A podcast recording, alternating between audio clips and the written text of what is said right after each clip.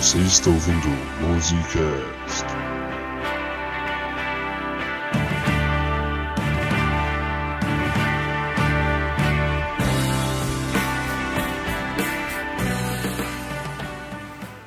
Como no dia da gravação foi o aniversário do meu irmão, eu não pude participar da gravação desse episódio. Aí os caras, eles ficaram, tipo assim, super, sei lá, com ofensas pra todo lado. Olha a audácia dos caras. Só deixar claro antes que hoje é um programa duplamente especial, porque além do Bruno voltar a participar, é a primeira vez que o Tardelli não participa. Então, vamos fazer acontecer. Ó, você não irrite o editor, hein? Não brinque com quem Ele mexe vai, na sua apa- ele vai provavelmente. a- É só o que a gente Ele vai, vai fazer. apagar tudo isso? A não ser que a gente. A não ser que a gente consiga fazer, encher de tanta coisa, mas tanta ofensa pro Tardelli que fique Não, ineditável. é, é isso, vamos pelo menos dar trabalho pra ele apagar. Mas o Bruno tinha razão, né? Você não brinca com quem mexe com sua comida. Ou no caso, você não brinca com quem edita sua voz. Ele vai apagar tudo isso? Não, é, é isso, vamos pelo menos dar trabalho pra ele apagar.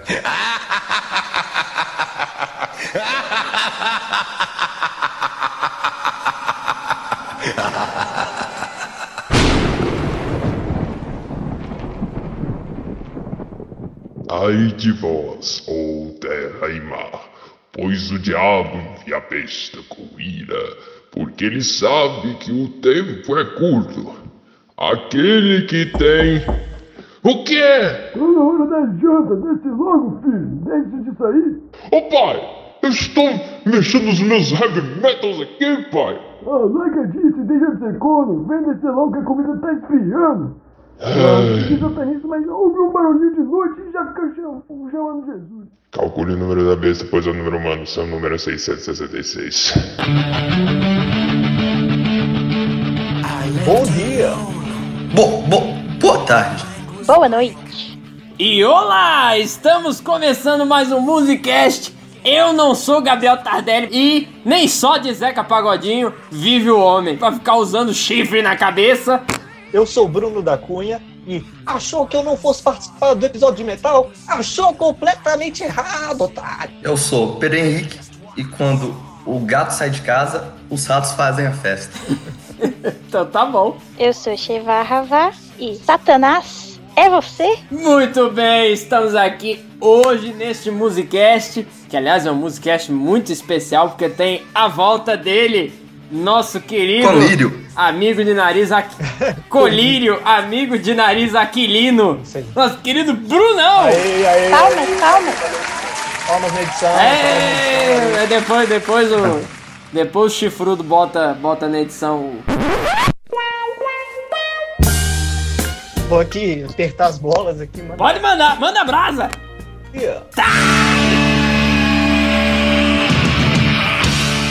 Não sabe a falta que fez, mas eu não, es- eu não estava numa missão muito importante nas colunas do Himalaia, nas montanhas do Himalaia, buscando o sentido da vida. E finalmente ele veio pro Musicast contar ao mundo qual é o sentido da vida. O sentido da vida é o metal. Exatamente. E para celebrar essa descoberta altamente revolucionária, nós estamos aqui para falar hoje é diretamente das profundezas do inferno. Segurem nas suas cadeiras, preparem-se os terços, porque hoje Satanás invade vossas casas, porque nós estamos falando de Iron Maiden. Oh, Não só um álbum qualquer, como o álbum do Iron Maiden, The Number of the Beast. é o álbum do Fito Capeta. É o álbum- Exatamente. álbum mais famoso da banda, eu diria. E pra muita gente o melhor. Inclusive pra mim. Então vamos pra esse papo que tá muito bom.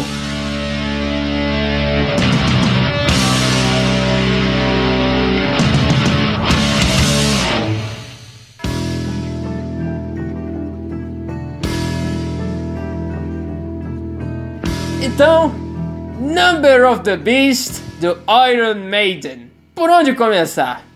Bom, então a gente pode começar falando brevemente sobre a banda, né? Uhum. Iron Maiden é uma banda britânica de heavy metal formada nos anos de 1975. Dave Murray, Adrian Smith, Bruce Dickinson, Nigel McBrain e Jerry Garrett. Essa é a formação atual, né? Mas Essa é a Isso. atual? Não foram eles que Hum. formaram a banda. Ah. Mas eu não sei se você falou. É, aí já pode botar, já pode botar o Faustão. Errou! Mas eu não sei se você falou que foi formado ou se eles formaram. Agora. É, é, bom, enfim, é, acho que tem ambiguidade suficiente pra interpretação valer. Mas- Então, não, vamos mas- lá. Mas Prossiga. É, mas assim, Chance, o início da banda foi basicamente o baixista recrutando gente, saía gente, entrava gente.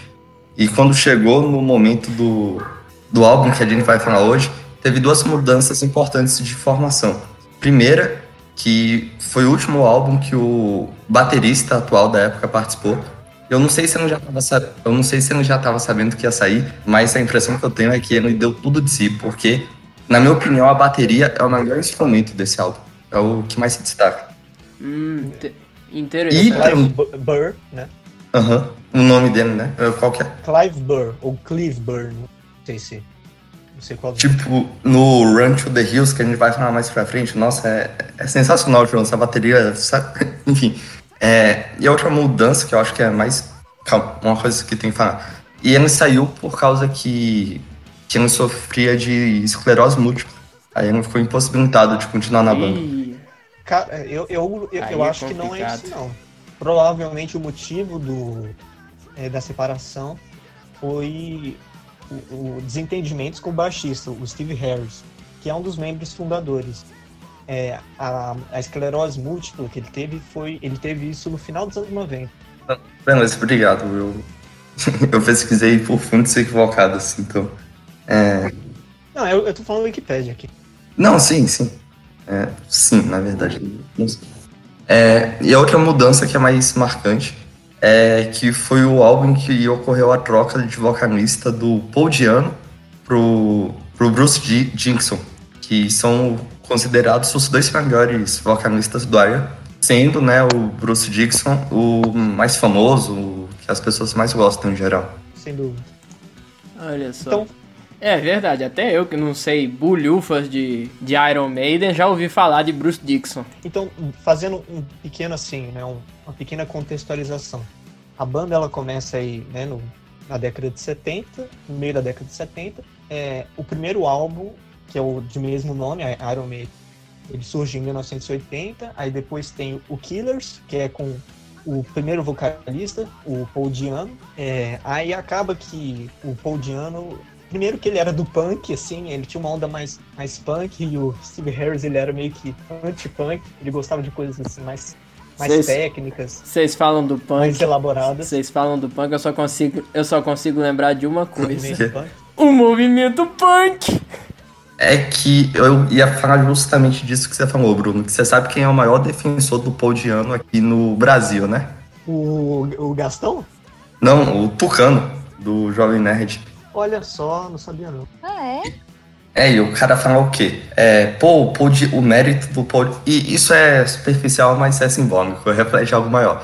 Ele diz, pô, o Paul Diano tinha coragem de ser o único de cabelo curto numa banda de cabeludos. Mas o Tucano vive num mundo de fantasia, em que o Iron Maiden é uma banda punk, entendeu? É justamente isso Ah, que você sim. falou, o, o Paul Diano era punk. Não, não é, teve que botar um cara do metal. É, e o. E pe- pelo que disseram, assim, o, o Steve Harris, ele tava começando assim, né, querer, querer ter composições assim, mais é, abrangentes, assim, explorar é, novos limites, né, se puder dizer dessa forma, colocar dessa forma.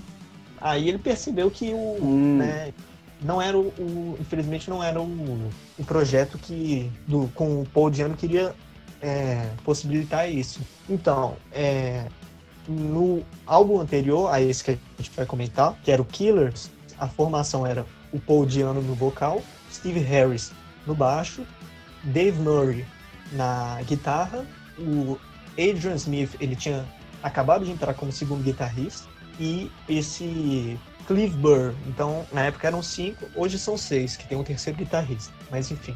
E aí o que acontece no Number of the Beast é justamente né, a saída do Paul Diano para entrar um tal de Bruce Dickinson. Olha aí.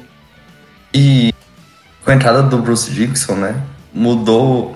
Tipo assim, não só pela entrada dele, mas o Steve Harris, como você falou, já estava planejando em mudar bastante, mudar fundamentalmente o estilo da banda e a entrada do Bruce Dixon foi, foi essencial. uma coisa que eu acho que faz muito sentido é que muitas das músicas do, do Iron Maiden tem tema de história, né? Tipo, sei lá, contar a vida do, do Alexandre o Grande.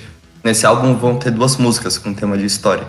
E o Bruce Dixon é doutor em história. Sim. Aliás, é, a gente Olha tem que só falar que aqui, interessante. né, o, o, o Bruce Dickinson é... Piloto de é, avião. É, um- é, é, o cara é um herói, ele é um piloto de avião, ele é formado em história, ele é, ele é empresário, ele é palestrante, ele é E dá palestra sobre o quê? Sobre sucesso, né? Tipo, músico de... É, meio coach, sabe? É, né? Coach. Coach Bruce Dixon. Como ser doutor em Ele é história escrito- enquanto sobrevoa um avião e faz altos vocais de metal. É isso a palestra mesmo. É, e vai, vale dizer Seria isso. muito, seria muito impressionante voar com. Seria muito impressionante voar no, no mesmo avião. Tendo que pilota o avião da banda, Imagina cara. o cara Vale fazendo. dizer isso. imagina, imagina o cara botando, é, colocando os anúncios pros passageiros. Ia ser fantástico.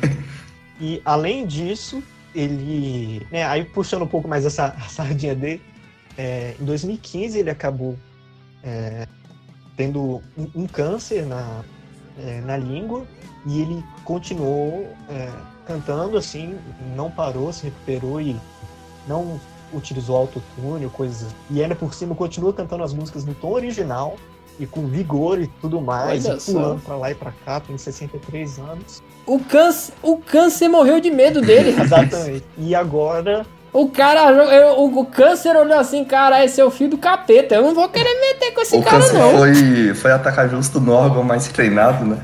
Exatamente. Não, é, o cara tem preparo. Aí o. É o Batman do metal. É o Batman do metal. O Batman metaleiro. E recentemente, eu descobri isso ontem, aliás, que. E é super recente, ele, infelizmente, ele foi diagnosticado com Covid, mas é, ele falou que tá, tá bem. Covid vai ter medo. Ele, ele falou que tá bem, já tomou as vacinas e, né, alertou sobre o, a importância de tomar vacina. Então, é isso aí. O cara, além de ser o- O capeta já arranjou tudo, tá tranquilo. É, ele. E. Eu, eu acho que eu já tô falando coisa demais, mas, enfim, pra mim ele é top 3 fácil dos meus cantores preferidos do, do metal, assim. Fácil, fácil. É, ele é sensacional. É... E eu quero insistir também em que a essência da dicotomia entre ele e o, e o Paul Diano é a mesma dicotomia do metal com punk. E, ó, o Tardelli corta se quiser, mas eu quero comentar com vocês que eu achei divertido. Um dia desses eu vi na internet um cara comentando que dá pra explicar a dicotomia de esquerda e direita assim. A esquerda é o punk e a direita é o metal. E, assim, eu achei divertido e faz sentido, sabe? Que o. Eu, eu já vi meme do, do compasso político, assim, que era de música, e o, o metal, os álbuns de heavy metal tava justamente no, no direito É, autoritário. é porque, tipo, o punk, né? O movimento punk é anarcocomunista. É, quebrou minha mesa. Quebrar a mesa. É muito ligado ao sindicalismo, anarquia. Faz sentido. E o, o metal tem todo aquele apelo medieval, a música clássica. É isso que eu acho impressionante do, do heavy metal e bom, é, acho que na verdade metal, né? Porque devem ter vários outros gêneros que não são heavy, né? Então, porque tem uma tabela periódica Não é um né, tabela gente? periódica, cara. É uma árvore. Enfim, piada, piadas ruins à parte, né? Mas o que me impressiona muito, assim, do pouquíssimo de, de metal que eu conheço é justamente essa sobrevivência de movimento de, de trovas e narrações, a bem estilo realmente do- dos tempos medievais, através de um, desse gênero de música, né? É, metal você encontra de tudo, cara. Desde. desde neoclássico, né? Pessoas fazendo Metal, sim- metal, metal sinfônico. sinfônico até black metal dos caras queimando igreja. Eu quero fazer estereótipo, mas isso aconteceu. É a única, a única coisa que eu conheço é metal, é, é metal sinfônico. Por causa do Christopher Lee. Christopher Lee, tá? É isso aí. É, o, É, é, mas o Bruce Dixon é bom, mas não é o Saruman, né? Exatamente, não tem a voz do Saruman, rapaz. Mas, enfim, o. Vo- É. Voltando pro. Iron Maiden. O, a banda, assim, antes de chamar o, o Bruce Dickinson, já tinha, já conhecia ele, já tinha visto performances dele na, na banda chamada Samson, que- de Sansão, né? E eles tinham ficado totalmente impressionados Hum. com ele e meio que já estava encaminhado, tinha uns entendimentos do Paul Diano, principalmente com o Steve Harris, pela, é, pelos comportamentos, é, diferenças musicais, personalidade, acho que uso, uso, uso abusivo de drogas, então meio que os dias do Paul Diano estavam contados. E assim. tem isso também, né? Tipo, todo mundo usava droga na banda e o, o Bruce Dixon era atleta na época, né? Não usava nada. É mesmo, sabia não. Caramba, além de, além de tudo isso que vocês falaram, ele é atleta. Rapaz. É. Atleta mesmo ou tipo É, uma então, pessoa, realmente, uma o cara é- pessoa Não. que cuida bem do corpo? Até onde eu sei, ele era atleta. Eu vi no, no KZG. Olha, pra ser honesto com, honesto com vocês, eu nunca esperava é, 15% disso de um, de um metaleiro. Ah, Obrigado. Absurdo, Chuchu. Preconceituoso. Eu tô ignorante, eu não minto Oh. aqui não. Não tô Mas nesse episódio você vai, você vai aprender, cara, a diferenciar um metaleiro de um punk. É, De uma rua É, eu já tô aprendendo. E eu acho que trocar o Bruce Dick, o Paul Diano pelo Bruce Dixon é que nem trocar o Tardelli pelo Bruno, né? Vamos ver quem vai editar então, piadista. Sem sombra de dúvida. Tardelli drogado, morou, porra. Tardelli tá todo. Tá, qual é o nome do cara lá do Pink Floyd? É. Sid Barrett. Sid Barrett. Tardelli fim de carreira. Sid Barrett. Eu sou o David Gilmour. É, Exato. de infância, né? Não, é verdade. Ai, ai. A vida Que imita coisa. a arte, não é mesmo, amigo? A gente, a gente vindo aqui gravar e o Tardelli todo. Se Vitor Play. Esse Vitor Play, muito bom. Ai, ai. Eu quero saber até que, que hora que vocês vão mencionar o- a razão do nome da Ah, banda ser ah. esse. Beleza. É, Pergunta aí. Mas afinal, por que Iron Maiden tem esse nome? É. Travou. Travou, é, não tô escutando. Suspense, nu- nunca saberemos. Ih, Cheval também travou? Oi, voltei, eu tinha caído, foi mal. O que, que vocês estavam falando? Ah, tá bom. Não, é que o Pedro ia começar a falar o motivo, aí ele Ah. caiu. É pra dar mistério. Nunca saberemos. Pedrão? Nossa, eu acho que ele caiu mesmo. Fala aí agora, engraçadão. Aí, voltou. Olá! Eu acho. Eu voltei. Falou? Quanto voltou. tempo? Voltou. Você você cortou na hora que você ia falar. A obra do Satanás. É. o que a gente tava falando aqui. Cheval falou que você foi para o outro mundo, aí eu completei. Ou pro inferno mesmo. Os Sete Mundos lá do Chaka. Enfim, alguém explicou no meu lugar? Não, Não. esperamos. Iron Maiden. Iron Maiden, Chuchu. É a Now the world don't move to the beat of just one drum. What might be right for you? Como eu sou bonzinho, vou deixar esse vacilão falar. é a Dama de Ferro, que é um objeto de tortura, que é tipo um caixão de ferro gigante, com- que fica em pé, né? Com vários espinhos dentro. Aí você bota a pessoa lá dentro, Aquele negócio bem fecha. famoso. Uhum. Que era um, é, é um instrumento, é, um instrumento dos tempos medievais, né? Aquilo que você deve estar imaginando nos filmes, né? Que tem um cavaleiro, ele abre, tem os espinhos dentro. Então, e- isso é, é a dama de ferro. Gente, só agiliza aí, já estamos nos 22 minutos. Não, beleza. É, O pra, mim, se vira aí, pagar os pecados. pra mim, o, o Iron Maiden, ele é a representação, assim, que, a melhor representação do que é heavy metal, assim, né? Se você for pensar o estereótipo do que é heavy metal, né? os cantores é, cantando lá em cima, o, a- o tempo super rápido, solos de guitarra, é, toda essa coisa né, do, da temática, de coisas mais é, so- sombrias ou, ou mais históricas, coisas mais épicas. Eu acho que o Iron Maiden é meio que a, a banda que melhor define o que é metal. Tudo bem que tem o Black Sabbath, né, que foi, mas, ve- mas o Black Sabbath é mais pioneiro, assim, né, é um metal, é o, é metal jovem, né, Pra mim, o Iron Maiden, ele, ele vem né, na, no que o pessoal chama de invasão britânica, com bandas como Def Leppard, o Saxon, Motorhead, o Venom, é, enfim. E, e eu acho que ele crava e inspira muitas bandas que a gente vê hoje, é, mais do que a gente imagina até.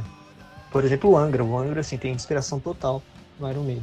Cara, sabe o que, é que eu gosto nisso do Iron Maiden? É que, assim, isso não é uma crítica, é uma, é uma característica que eu vejo. Pra mim, eles é um, são um metal, assim, mais adolescente. Deixa eu explicar. De-. Não, ma- mas Pegou como eu tô pesado. falando, não, não é, não é juvenil como uma crítica, é como temática. E eu particularmente acho isso bom. Tem o quinteto lá do metal, né? Que é Metallica, Anthrax, é, É, é- é o Big Four, na verdade, é o, é o quarteto. é o quarteto, né? Aí tem a do Dave Mustaine e outra lá, que eu não sei. O, o Megadeth, Megadeth? E, o, e, o, e o Slayer, né? Uhum. Então, essas quatro são muito diferentes do Iron Maiden, porque, eh, tipo assim, é um- o espírito da coisa é muito mais sério, sabe? É muito mais. Eu sou malvadão aqui, eu sou heavy metal. Quanto ao Iron eu de sou filho do capeta. capeta. Não, então, não, não, não tem essas capirotagens gato fênix Não, todas, é. sabe? O, o Iron Maiden. o Iron Maiden, por outro lado, é. É muito mais, tipo, espírito de cara de 15 anos de idade, sabe? Que fica fazendo piada de história. E eu acho legal. Eu acho massa. É um metal. Vou falar do capeta, vou dar os meus gritos aqui. É, o único que, que eu acho que quebra um pouco com isso é o Slayer, que o Slayer, eles bebem dessa fonte do, né, de satanismo e tal, mas apesar deles não serem satanistas, até onde eu sei. Mas você se levando muito a sério, né, cara? É, assim, essas outras bandas, o- o Metallica, o Megadeth, o Anthrax, eles, o, o tema mais recorrente, até onde eu, eu sei, é, é a crítica política, né? Sobre guerra, sobre corrupção, etc, etc. É bem diferente do Iron Maiden. O imperialismo. É, coisas assim.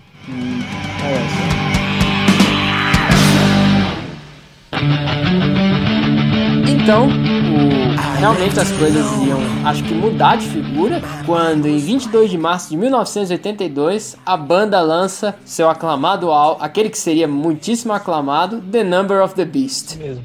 A capa, nós já nos deparamos com uma pintura feita pelo Derek, calma, Derek Riggs, que é um artista que foi responsável pelas capas anteriores também da banda, criando, digamos assim, uma identidade visual, para usar um termo moderninho.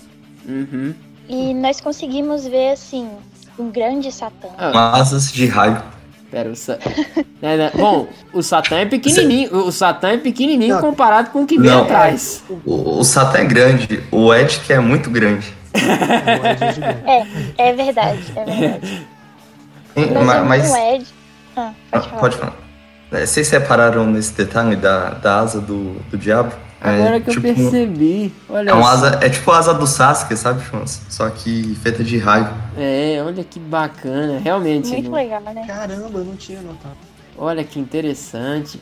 É. E como vocês falaram aí, a- logo atrás, muito grande, nós temos aí essa figura que é o ma- mascote, figura icônica que tá em todas as capas do Iron Maiden? Ou não? Em tudo do Iron Maiden. Em tudo do Iron Maiden. Até nos shows, no show, no último show no Rock in Rio, que tinha, né, em vários shows tem boneco gigante do Ed. Só que O no Ed. último do Rock in Rio, o, o Bruce Dixon ficou mutando com ele durante as músicas. É mesmo? Olha aí, rapaz. Aí deu problema. Ed, Tem Ed, uma hora que ele corta o pinto do Ed. Ed, eu Ed, tava lá. Ed tava ficando, tava ficando abusado demais. Aí o Bruce Dixon teve que dar um sossega, no- cego facho nele. Castrado. Cara, eu, eu, eu tava nesse show, eu fui nesse Rock in Rio, né? que foi o último Rock in Rio. E eu, não, eu passou batida essa castração aí ao vivo. Não, pois é, foi durante o. Não, ele não castra, na verdade. Ele passa embaixo da perna do Ed e faz tipo, ó, é pequenininho, sabe? Alguma coisa assim. Sim, humilha o coitado do, do esqueleto. Dói ainda mais. humi- É um zumbi? É, é um zumbi, né? Um Não, esqueleto. cara. Um esqueleto. Sei lá, Ou algo no meio um disso. Um, um zumbi bem decomposto. Um demônio. Muito simpático, diga-se de passagem. É, não vou mentir. É, o- É. E ti- é, é uma figura muito carismática. E tinha É. um de- tem um detalhe nessa capa que eu já vi essa capa inúmeras vezes. É, uma- é provavelmente a capa mais famosa do metal. É, mas tem um detalhe que passou totalmente batido, é, que é o lance do da marionete. É Não verdade. Ele, Isso é muito só- interessante. ele estende, Ed? ele tá com a mão estendida igual um titereiro. Não só o Ed é, tá usando o diabo de marionete, como tem um pequeno Ed bem embaixo que tá sendo controlado pelo diabo. Eita, Ah, isso eu não nós! tinha percebido. Caraca, é o plot, Pois é, É um. Edzinho. plot é um twist. Eu fiquei sabendo disso hoje também, quando eu fui ler mais sobre, sobre o processo de criação, e eles disseram que criar esse mini Edzinho controlado pelo Satanás, que por sua vez é controlado pelo grande Edzão, é mais para brincar com essa noção de o que realmente é manipulação, o que realmente é obra do demônio, do Satanás, do coisa ruim, e o quão que isso, na verdade, é- tem a ver com escolhas humanas, né? Com, tipo assim, quem realmente é o mal? O que é o mal? É. Olha o que que, é controlar, né? E ser controlado. Tipo, muito legal, muito É genial. uma discussão muito interessante suscitada por isso aí. É muito legal. Até então eu interpretava que, que o Ed era a origem de todo mal, né? Porque ele controlava o capeta, mas, mas agora tudo mudou. Tudo mudou, porque, o, Tudo mudou. porque o, Ed sabe, o Ed sabia que o capeta sabia que ele sabia que ele estava manipulando alguém, mas na verdade, Inception. ele que estava manipulando tudo. É, tá, é só falar que o, que o Ed é esse mascote interessante que eles brincam meio que fazendo a saga do Ed, porque através das músicas do Iron Maiden, o Ed viaja por toda a história da humanidade, né? Passando por vários momentos. Exatamente. E mudando, de, Hum. ro- e mudando de roupa frequentemente. É, tem Ed Cowboy Cyberpunk, tem Ed do Soldado. Exército Inglês. tem, é, tem Ed do Exército Inglês, agora tem Ed Samurai. É, samurai. É, Ele coleciona indumentárias por onde ele passa. E não tá errado, não. Eu faria o mesmo. E tem, tem uma coisa que originalmente era pro fundo. Eu, eu não sei qual, qual imagem, qual versão vocês estão vendo do disco, mas era pro fundo ser preto. Aham. É, só que por um erro de impressão ficou um azul escuro. É, aí depois eles relançaram uma remasterização, a versão original. Só que, não sei vocês, mas eu pessoalmente eu gosto mais do fundo azul. É, a versão que eu tô vendo aqui que tá na. Que. A versão que eu tô vendo aqui é. Já tem um. Não é só o azul, tem umas. Umas paradas aqui. Realmente. Alguém consertou isso. Não é só tipo fundo azul, pá. Pois é, eu, eu gosto mais dessa versão. E, e acho que provavelmente porque foi a versão que eu, que eu achava que fosse, entre aspas, a correta. A versão correta é o corte do. Corte, é, corte do Bruce Dixon, corte do diretor. É o, não é o corte no ar, né? Exatamente. Eu acho ainda mais legal a capa do single, que é o Run to the Hills. Vocês viram?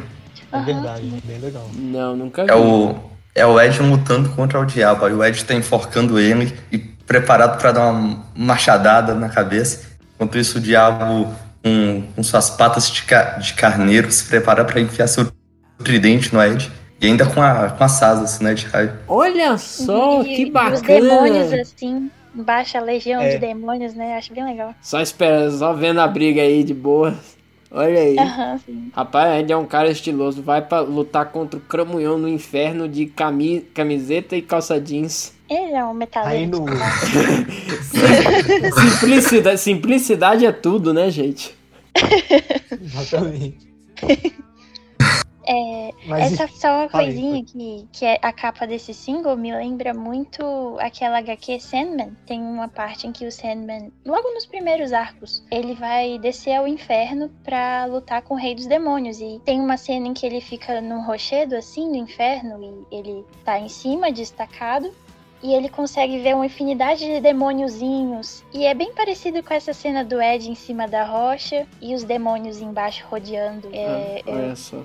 Então, em 22 de março de 1982, foi lançado o The Number of the Beast. Como era o mundo em 1982, amigos? Bem diferente. Era mais É, legal. Era, era, uma, era, uma, co- era, uma coi- era uma coisa assim, né? A gente ainda tá na Guerra Fria, né? E o, Sim. mas a, a União Soviética já tá ali capengando, né? Porque daqui a sete anos vai. Nove anos. Sete, é 80. Pera, é 80. Sete, sete anos é muita coisa, cara. Não é 82? O Muro de É Berlim. 91. Não. Ah, porque eu Não, tava, é eu tava me 91, referindo ao Muro de Berlim. Eu tava Ah, me referindo ao 89. Muro de Berlim. né? Ah, É. tá. Porque É sete, 89 sete anos depois. depois, um dos maiores marcos do Bloco Socialista vai cair por terra, né? E depois não vai demorar muito, né? Mas assim. Agora, na Inglaterra, também é um momento de. É, é um momento de. De, turbulen, de turbulências, né? Porque é, é, existe uma grande insatisfação social e quem tá no poder ali é outra dama de ferro, né? A Margaret Thatcher, conhecida pelas políticas neoliberais dela, né? O consenso de Washington, aquelas coisas todas, né? Uhum.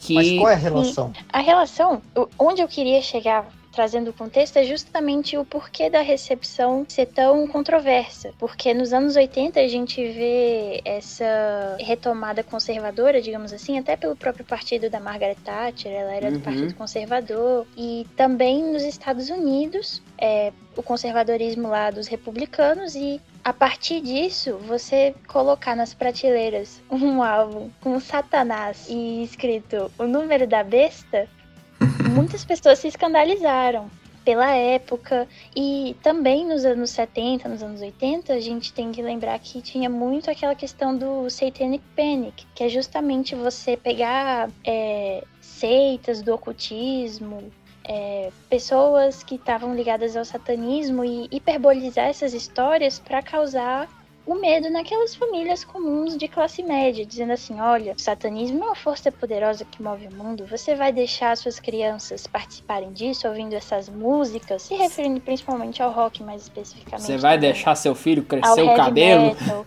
É, então assim, muitas coisas eram demonizadas, principalmente a contracultura dos anos 60 e 70 e principalmente essas novas expressões religiosas que os hippies trouxeram. Então, tudo que era muito visto como diferente do cristianismo era muito satanizado. Algumas pessoas se apropriaram disso e usaram a figura do Satã em toda a temática do demônio como uma coisa muito rica do ponto de vista de narrativa e de, de história, como, por exemplo, esse álbum que a gente está falando hoje. Não é o Satã pelo Satã, a besta pela besta, é uma coisa toda que a gente vai ver na análise das músicas mesmo. E outras acabaram pegando mais isso pra tipo, é, sou malvadão mesmo. Sou o bichão, gosto do satanás, tô abraçado, fechado com satã. É o famoso Enfim. sou o filho do capeta. É, exato. Eu, eu acho que assim, o, faz todo sentido isso que você disse, mas eu acho que década de 70, 60, 50, 40, ia ter gente descendo pau de qualquer jeito. Mas Sim, claro que total. o, que o contexto. É, a, a- a história geralmente. A história tem a tendência de, de mostrar que o que.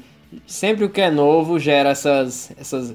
essas, essas reações. Não, então, então, gente, o que eu quero falar é que, independente da época, não é só uma questão de ser novo. Tipo assim, é uma. É meio que a propaganda que os caras querem fazer. Se você vai fazer um álbum chamado Número do Capeta, com capeta na capa, é, é de se esperar que uma pessoa religiosa, né, não goste daquilo, não queira que os filhos escutem aquilo. Mas isso aí é claro, né? Vai, vai haver quem.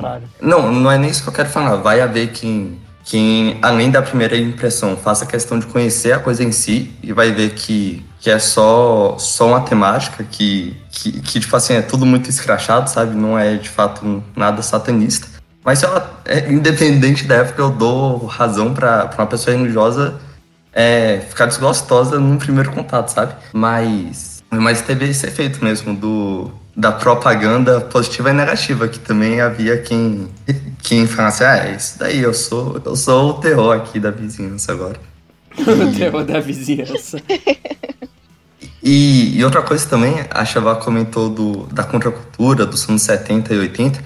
Eu, eu afirmo que se aqui o negócio é, é escrachadão, né? No, nas duas décadas anteriores, a coisa era séria, que a gente, a gente conhece Jimmy Page, a gente conhece os Hips, Black Sabbath. né? A- havia que. Não, o Black Sabbath. É, o Black Sabbath também, até o David Bowie, cara. A, a galera Ah, realmente. David O David Bowie gostava de assistir é, exorcismos na mansão dele, até que um dia teve um tão sinistro que ele decidiu sair fora, sabe? É, peraí, peraí, isso aí já é demais. É, então o meu negócio é assim. Nos anos 80 era tudo muito escrachado, por mais que o religioso se assustasse, se não conhecesse, passava. É, mas que nos anos 70 a coisa era, era mais séria, sabe? Eu acho impressionante que as pessoas. É... Você fala escrachado no sentido de galhofa mesmo, né? Sim, sim. Porque É, assim. é tipo uma brincadeira. É, é falar, adolescente. falar de exagero, especialmente quando a gente lembra que os anos 70 foram os anos da discoteca, então assim. Eu não vou comentar mais nada aqui porque a discoteca, como a gente já disse, merece um programa próprio dela.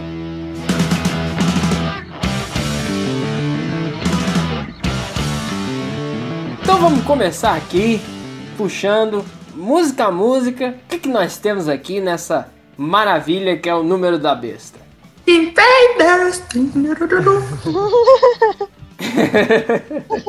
A, a primeira é Invaders, que é contando a história das invasões vikings na terra dos saxões. É, é basicamente a história dos saxões levando um pau dos vikings. Olha só que interessante. É, e, e além disso é, é Immigrant Song escrita pelos ingleses. Verdade, pô, é do ponto de vista de saxões, é verdade. tipo assim, a gente tá fudido. A gente tá fudido. Nossa, caso- isso mesmo. No caso, o gritinho é de desespero mesmo. Ah! Pois é. Uma coisa que é interessante nessa, nessa música é que o, o, o Steve Harris, ele não achava que ela fosse boa o suficiente pro álbum. E isso me faz me perguntar assim, é, se, se eles não achavam que era boa o suficiente, por que eles colocaram ela logo pra abrir o álbum? Mas Então, Bruno, Pois é. eu, eu vi comentarem que ela é muito parecida com, com o estilo da banda antes do Bruce Dixon. Então botaram no começo justamente pra fazer a transição. entendi. Hum, É, interessante. Faz Aí o-. Aí o Steve Harris falou que, né, eles poderiam ter colocado uma música, segundo ele, melhor, é, só que, né, tempo de composição e de gravação, etc. Foi bem curto. Mas assim, cara, eu gosto muito dessa música. E, mas infelizmente, a única coisa que eu não gosto é justamente o, o refrão que o, o Pedrão cantou. É a única parte que eu acho que meio é, não encaixa tão bem assim com. Mas é, opinião. Meio O bobão. refrão né? é meio fraquinho mesmo. Mas o resto É. da, da música eu acho tão bem escrita. E, e também parando pra pensar é, nesse comentário que você fez sobre ser a primeira, não sei se isso passou na cabeça deles, mas invasão é uma forma de você começar alguma coisa, né? Então, não sei se começar um álbum com invasão tem. Não sei se foi um pensamento, mas olhando agora por essa lente que você, passou, é interessante. Pois é, olha aí. Mas enfim, eu acho que já, já do começo ele já começa com a, né, a pé na porta e o instrumental comendo assim, né? E, e eu acho que dá uma boa introdução. Poderia ter uma música assim ma- mais impactante, não sei. Mas eu acho que a música faz o papel dela muito bem. Eu também acho bem boa.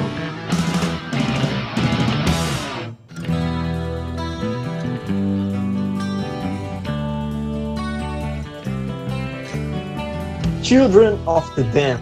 As cria dos desmilinguidos. Parabéns. Adorei. É, Essa música aí é, é contando a história de dois filmes, que um tem, tem o mesmo nome da música e o outro é a continuação. Que é, é basicamente umas crianças amaldiçoadas que pra salvar o mundo, elas têm que destruir a própria raça. Olha só. Tipo, Hellboy, antes de ser Hellboy. Hellboy pequenininho. É, o Hell- É o, é o Hellboy. 111, né? O número do Hellboy. É o Baby Hellboy, né? Número do cowboy. número do cowboy. Mas enfim, é- é- essa música ela já é, é mais lenta, né? Já quebra um pouquinho toda a euforia do, de Invaders, né? Mais melódica e eu gosto delas. Não é um dos destaques do álbum, na minha opinião. Pô, Aliás, é que depois da, coisa devasta... curiosa- depois da devastação que aconteceu na Saxônia, aí é difícil realmente os caras ficarem no mesmo furor, né? É, é verdade. Mas uma coisa que é curiosa desse álbum é que, né, no episódio do Rush a gente tava falando que o, lado A do álbum ele é bem melhor do que o lado B e que isso é meio que uma convenção de muitas bandas No caso aqui é o contrário. O lado B, ele, ele fala, grita mais alto do que o lado A. Olha É. de- deixa o melhor pro final. Bruno, você disse que a música é lenta, eu diria que ela é arrastada, bem, bem heavy metal, sabe? Eu, eu acho massa, ela é bem arrastadona. E, e né, não importa muito, mas pra mim é assim, um, um dos destaques desse álbum. Olha só. Eu gosto Quem dessa diria? música, mas é, acho que o que vem pra frente é escutei mais. Eu também acho que eles brilham mais pra frente, mais pro final. Uma coisa que eu achei interessante é que numa entrevista, o Bruce Dickinson disse que eles tiveram inspiração de uma música do Black Sabbath, é Children of the Sea. E depois eu parei pra ver, ó, faz sentido. Principalmente quanto à temática, né? Por mais que eles tenham pego a inspiração do livro e das duas adaptações pro cinema, a gente vê algumas similaridades. Esse filme aí, a, a crian- as crianças desmilinguidas, é, é de que ano? Esses dois filmes que basearam a. foram base pra música. Acho que é a década de 60. Deve ser aquelas coisas que eles descobriram e, pô, vamos fazer uma música. E aí, muito provavelmente, o filme ganhou fama por conta da música. Sim, eu diria que a música é a mais famosa. Eu acho que sim também, viu? Mas é, por mais que o filme não seja tão famoso assim, essa questão da criança como um ser assombrado é uma coisa que, que é muito comum nos filmes de terror, né? Uhum. Nas histórias no geral, a criança como. Tipo, a criança que não tá bem. A gente vê isso até no Stephen King também, em alguns livros dele. A criança, ela Uhum. sempre carrega. Crianças são seres perversos. É, na verdade, é. Essa é um tema muito recorrente no terror, porque é aquela típica subversão que geralmente a, a, a história de terror traz, né? Porque a criança, a criança simboliza muitas vezes pureza, a inocência, bro- desabrochar da vida, né? E você bota a criança dessa possuída pelo cramunhão, que na verdade tá sendo possuído pelo Ed. Aí o negócio fica feio. É,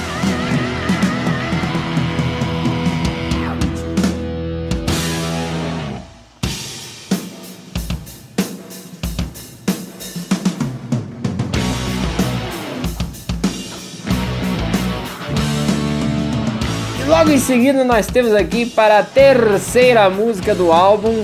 Qual é? O Prisioneiro. É só isso? O detento? É, deprisa, né? O prisioneiro? No Chilindró. O vagabundo? Não é de Azkaban, fãs. não é o de Dentro do Azkaban. sol nascer quadrado. É, essa música que começa, começa- com. A gente tá tão conectado hoje, Bruno. Saudade. Essa música, ela, ela tem um trecho que, se eu não me engano, é de uma série, não é isso? É Isso mesmo. uma série da época, que é, é- é excelente, assim. Tem um, um guarda falando, nós precisamos de informação, informação. Aí ele começa a dar número para as pessoas, assim. Aí o, o cara fala, quem sou eu? Aí ele fala, you are number six. Aí ele fala, I'm not a number, I'm a free man. Aí os caras começam a rir dele. Aí começa a música. Ah, Entendi. Uma coisa bem. Como é que é? Puta crítica social foda. É, é bem isso. Bem, bem distopia. Ah, puta é muito crítica. legal. 1984, que ainda nem. É bem isso, Admirável Mundo Novo. É, a famosa a massificação um mais- da, da, da sociedade. É, todo mundo vira número. Superestado, É, sempre vigiando. Enfim, eu fui ver esse programa de TV, ele é muito famoso na época e tem o mesmo nome que a canção, The Prison. olha também. só. E aí tem, inclusive no YouTube, tem a cena completa de onde eles tiraram esses segundos iniciais da música. E aí é bem interessante porque quando você vê, né, não é uma prisão com barras e algemas como a gente imagina uma prisão, né? É como se fosse uma vila, só que o cara tá preso lá de qualquer jeito. E todo mundo recebe números. Então, além do número 6, que é é, esse, esse cara que a gente vai acompanhar na música, o eu lírico vai ocupar o lugar dele, né? Número 6. Tem outros números também. E Ah. aí dá pra você ver que as pessoas que ficam questionando, quer- demandando informação, elas querem, assim, tirar totalmente a identidade dessas pessoas que viram números. E elas ficam, assim, pressionando, tentando controlar a mente dessas pessoas. Então, você vai ver que os caras ali estão beirando a loucura já. Ah, É bem interessante. entendi. Eu acho muito legal a letra dessa música porque o Eu Lírico é um cara, tipo, fodão, sabe? A música é basicamente ele aterrorizando os vigias. Falando assim, ó, eu entro, saio, faço o que eu quero e vocês não conseguem me pegar. Quer, o- É. quer outra tradução? Hum. O show de Truman. Oh, boa verdade. Não só tem isso, né, dele metendo medo, como ele, ele falando, né? Quando, quando eu sair, eu vou, eu vou pegar vocês, eu vou matar vocês. É, ti- é, é tipo, é aquele negócio, né? Não sou eu que tô preso com vocês, vocês que estão presos comigo. É, Já dizia exatamente isso. Exatamente isso. Tem, tem uma parte que. Eu acho essa letra muito legal. Tem uma parte que fala assim: If you kill me, it's self-defense. But if I kill you, then I call it vengeance. Eu fico tipo assim, Caraca. Caralho, Aí sim. cara, É, você caraca. tá quente mesmo. Cara, é o, é o filho do capeta. Esse aí é realmente o filho do tinhoso. É a, a cria do. É a cria do desmilinguido. Ai, ai. E- O- essa música tem um, um refrão que é, é, é mais melódico, assim, é agitado, mas é melódico, fica na cabeça, né? É justamente o, o que ele fala no começo, né? Que ele não é um número, ele é uma pessoa livre, é, ele não é um prisioneiro, ele é um ser humano. E ele Uhum. é, é interessante realmente a reação dele, né? Porque quando você está diante de um sistema opressor, e tem gente que faz uma revolução, tem gente que tenta mudar o sistema por dentro, tem gente como esse cidadão aí que quer tocar o terror. Não, não, mas ele não é sem causa, cara. É, pois é, ele tem princípios muito rígidos, não é o caos que ele busca. Ele não é um arruaceiro, ele não é um punk. Ele quer a vingança. É, ih. Ele não é um punk, ele é metaleiro. Não, não venham, não, não dizer que eu chamei ele de punk, que senão a galera do metal vai vir pra cima de mim. Eu que, eu, eu que não quero briga com essa gente, não, ué. O João andando na rua. Ah, pô, é o cara que falou do Iron Maiden, pô. Pega ele. É o cara que falou, cara, cara, o Vader é punk. Pega ele! Uma ousada vai te estirar no asfalto. Não, é, vai ser, vai ser uma ousada, eu, Bruno, Tardelli e Chevá também. O bando de metaleiro. O bando de metaleiro que não sabe dar o soco. Não sabe do açúcar. Mas a gente vai te pegar com chute mesmo, já que ninguém sabe dar soco. Dedo no olho, Pedro, dedo no Né? olho. Dedo na bunda, Chão, se prepara. Rapaz, eu tô bem arranjado. Vocês estão vendo aí, vocês estão vendo aí, áudio espectadores, o que, que, eu tenho que, o que, que eu tenho que aturar. Mas enfim. Denúncia. Tem O que, que você denúncia, falou mesmo? Você falou que o cara não tinha princípio, né? né? Chão. Pra gente pegar. É, e é muito legal que no final ele fala, tipo, I runs, rings around you, que é uma expressão que se- basicamente significa algo como eu sou muito mais alto que você. O cara é, o cara é demais mesmo, não, tem pra ninguém, não. Humilde. Fala que ele vai possuir o seu corpo, fazer você queimar. Eu tenho fogo, eu tenho a força, eu tenho o poder de fazer o meu, é, o meu mal é, tomar o seu rumo. Caralho, o He-Man de Satanás. Né? Caralho, viu? Chuck Norris. o, Chuck, Nor- o Chuck Norris do Não. cabelo. Vale dizer que todas as letras elas são creditadas ao Adrian, ao, perdão, ao Steve Harris, menos três delas. A primeira é justamente essa que o gui- guitarrista Adrian Smith também escreveu. Só que existe um porém. É, é, todo mundo diz que o Bruce Dickinson ele participou ativamente é, né, no, no processo de, de, de composição e de, e, e de, de escrita, só que por questões contratuais com a banda passada dele, aparentemente ele não, não pôde ser acreditado. Olha só.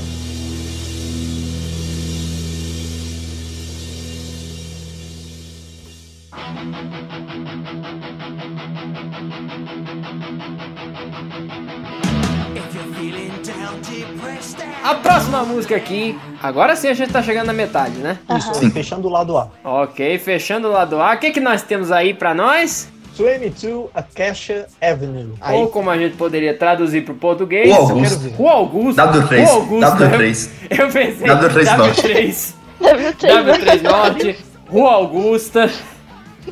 Caralho. Rua Guaicurus, pra quem é de BH. Ai, ai. Minha, minha antiga rosinha querida, W3 Norte. O lado. Enfim. Esta é uma música sobre uma moça da vida chamada Charlotte de Harp. E não é a primeira canção sobre ela. tem uma canção no primeiro álbum da banda que é sobre essa mesma moça e essa dá certa continuidade. Basicamente, a letra vai falar sobre tanto de abuso, tanto de vício que tem na vida dessa moça e como eu lírico se sente espantado diante dessa situação, ao ponto que no final da canção ele toma uma decisão que é tirar a moça dessa vida e levar ela para bem longe de todas aquelas mazelas que a rodeavam. A impressão que eu tenho é que tem mais de um lírico nessa música. Porque no, no, no começo parece que é. Né, parece que é um, um cliente né, da- dessa mulher e, e- e fica Dessa digníssima senhora. e fica indicando ela pro, pra um amigo, né? Falando, né? Se você me falar que eu te mandei, é, de repente ela faz de graça. é. Ganha um desconto, pô. Então, pode ser que seja ou né, um cliente recorrente dela, ou talvez até um, né, o, o cafetão dela, não sei. E, e aí lá no final, agora eu não lembro direito a, a ordem né, de quem aparece pela letra, mas aí no final é exatamente isso, que é a pessoa falando que vai resgatar ela, né? Faz muito sentido. Olha só, um, um cliente que se compadece da- das vicissitudes que essa, essa empresa. E isso acontece Traz. muito na real. Não vê a história dele É. Matsunaga, por exemplo? Não, é o. Infelizmente, né? O mercado, mercado de prostituição é cheio dessas, dessas violências. Que é essa coisa, né? Como é um. Vamos dizer assim.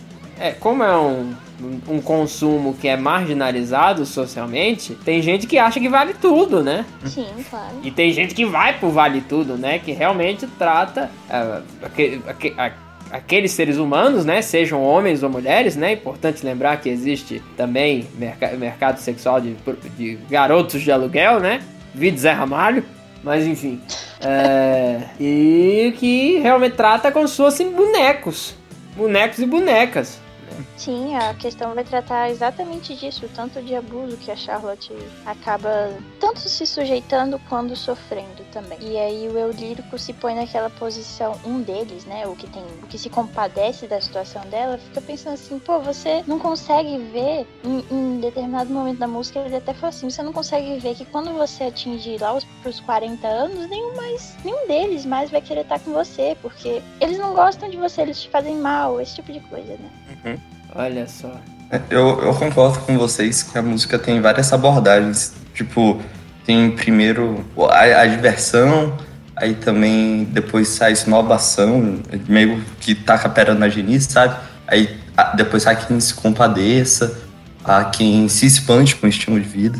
Uhum. Uhum. Pra mim é, uma- é um dos pontos altos desse álbum. assim. Não que ele tenha realmente pontos baixos, mas tá na, na primeira metade, digamos assim, pra mim. E, e é, é a segunda música que não é só escrita, não é só acreditada, melhor dizer, ao Steve Harris, é também ao Adrian Smith. E, e rapidão, só, só deixa eu ver um negócio aqui antes de comentar. É, não, Uhum. Enfim, é, eu, eu acho, eu gosto muito dela, especialmente no tocante à, à instrumentação, porque durante a música tem vários destaques, sabe? Tem o, o refrão, vários momentos instrumentais, o solo também. Eu, eu gosto principalmente de um solo e que o que me chama a atenção é a base, porque a base não é só uma progressão de acordes, eles ficam fazendo tipo um riff e o riff fica conversando com o solo. Eu acho maneiríssimo. Aliás, a gente tem que falar do, da importância, não só do, do, do solo, mas dos solos, né, no Iron Maiden, né, do- é, os duetos, é, né, as harmonizações que Dave Murray e o Adrian Smith fazem, um solo que é de um, aí depois passa para o solo que é de outro, e aí conforme você vai escutando mais da banda, você meio que consegue identificar quem é, de quem que é o solo. O Dave Murray, em geral, os solos dele são um pouco mais técnicos e mais mais pesados, assim, mais notas. E, e já o Adrian Smith é um pouco mais melódico, só que é, é também bem, assim, não é nada muito Pelo contrário.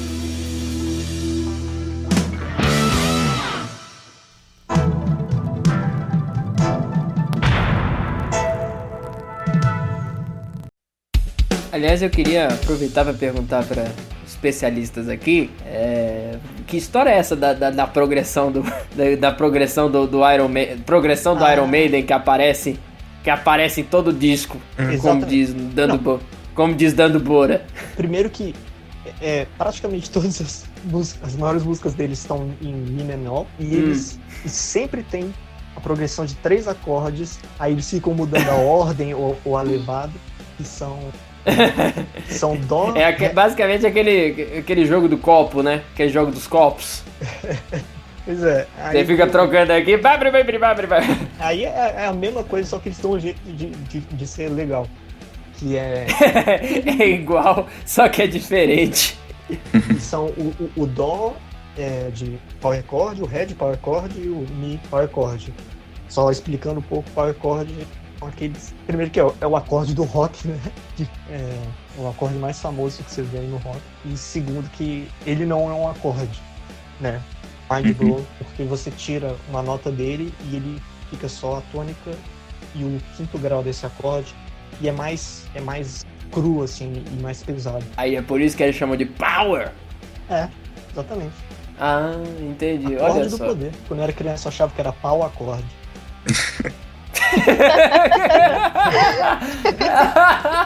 Deixa todo mundo animado. Pau, aco... Pau cru. acorde. Cru. Nossa. Eu tava ouvindo. Eu tava ouvindo o episódio do One Direction, tem a ver com isso, calma. Aí quando você falou que uma música era PT-13, que era, né, pra menor de 13 anos, PG, Eu- PG-13. aí eu entendi você falar que era Pintim Tortim.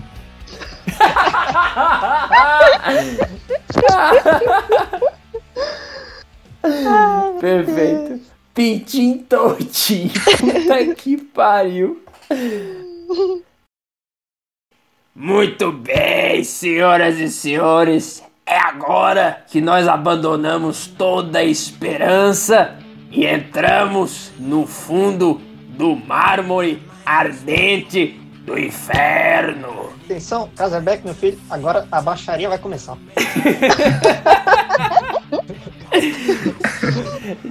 Nós estamos aqui pra falar dela, a música, a música que A todo besta. aquela, a mochila de criança, a música do Chet Pele, do Tinhoso, do Capeta, Bicicleta de bambu. do Bicicleta de Bambu,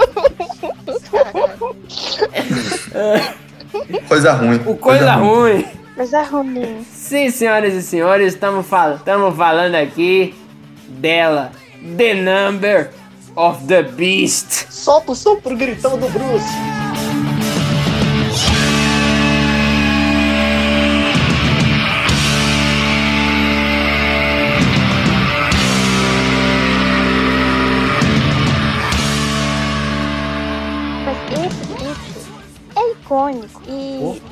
Documentário que tem sobre esse álbum, o Bruce Dickinson falou que o produtor deles fez ele repetir esse bendito grito por horas e horas e horas até ficar certinho do jeito que ele queria. Depois disso, ele passou uma semana sem falar com ninguém, né? Não é? Tanto que esse grito, ele, ele assim, meio que nem tenta fazer assim. Ele faz é, numa re- uma região bem mais grave ao vivo. Porque é, Uhum. o Você não passou Não, não, não. Depois daquela, ele não ele virou assim, nunca mais eu faço uma porra dessa. Mas, Nunca mas mais é, é- é bem isso, assim. Tipo, o, o Bruce Dickinson mesmo disse que, assim, quando eles ouviram aquele grito, falou assim: chega, é isso, assim, tipo, não é nem só de, ah, já deu, mas é esse grito, não tem como ser melhor que. tá bom. Mas antes do grito, tem a leitura de duas passagens do livro de Apocalipse. Exatamente. Sim, essa parte é de arrepiar os braços. Quem, quem vai falar? Eu gostei da pausa Eu ia dramática. falar outra coisa, Eu gostei da mas pausa dramática da Chevar. Essa parte, essa parte é assim. Pau acorde.